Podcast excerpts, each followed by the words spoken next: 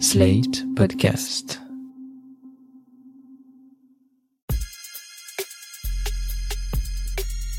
Salut chers auditeurs, salut chères auditrices, bienvenue dans Sans Algo Kids, le podcast qui vous donne des idées de podcast jeunesse à glisser dans les oreilles de toute la famille.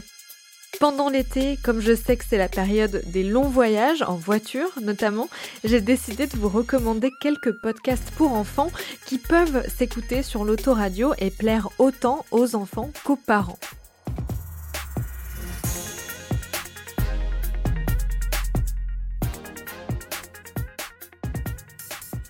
Cette semaine, je vous propose justement de découvrir un podcast qui se passe pendant un voyage en voiture, puisque dans Sans Algo, le podcast qui parle de podcast, on aime bien les trucs un peu méta. Le nom de ce programme pourrait réveiller le choc post-traumatique de tous les parents du monde qui ont déjà vécu un long trajet en voiture avec des enfants, puisqu'il s'appelle Quand est-ce qu'on arrive? Mais ne vous fiez pas à ce titre, puisqu'il cache un podcast d'une très grande qualité. Quand est-ce qu'on arrive? Raconte l'histoire de Nina, une petite fille de 7 ou 8 ans qui s'ennuie à chaque fois qu'elle est en voiture, que ce soit pour aller en vacances ou pour faire une sortie culturelle avec sa famille.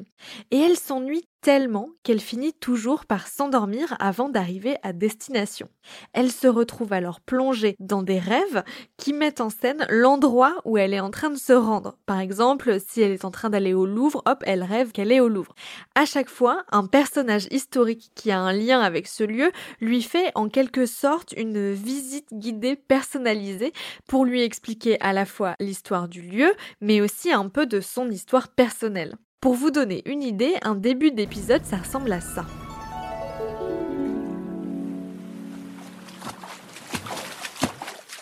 Très bien.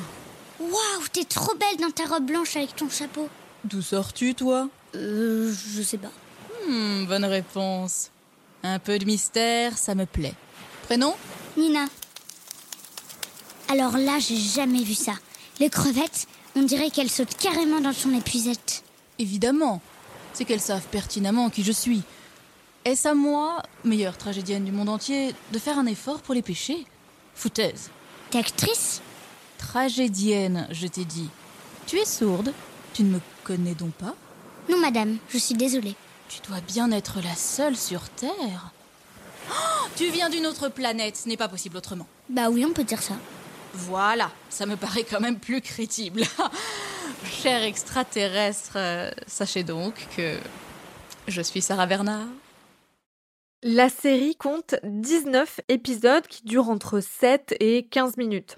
Chacun des épisodes vous emmène dans un lieu différent de France métropolitaine avec un personnage en guise de guide. On a par exemple Léonard de Vinci au château du Clos Lucé, Coco Chanel au musée de la parfumerie à Grasse, Georges Sand dans sa maison à Nohant ou l'astronaute Claudie Aigneret qui joue d'ailleurs son propre rôle dans le podcast au musée de l'espace à Toulouse.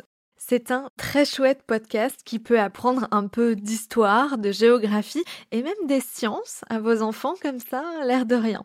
Je ne suis pas la seule à aimer parce qu'en 2020, ce podcast, écrit par Laurie Catrix pour Radio Vinci Autoroute, a reçu le prix du meilleur podcast jeunesse au Paris Podcast Festival pour l'épisode qui se déroule au château de Chambord avec François Ier. Ce prix, d'ailleurs, est attribué par un jury d'enfants, donc c'est des enfants qui ont testé et approuvé.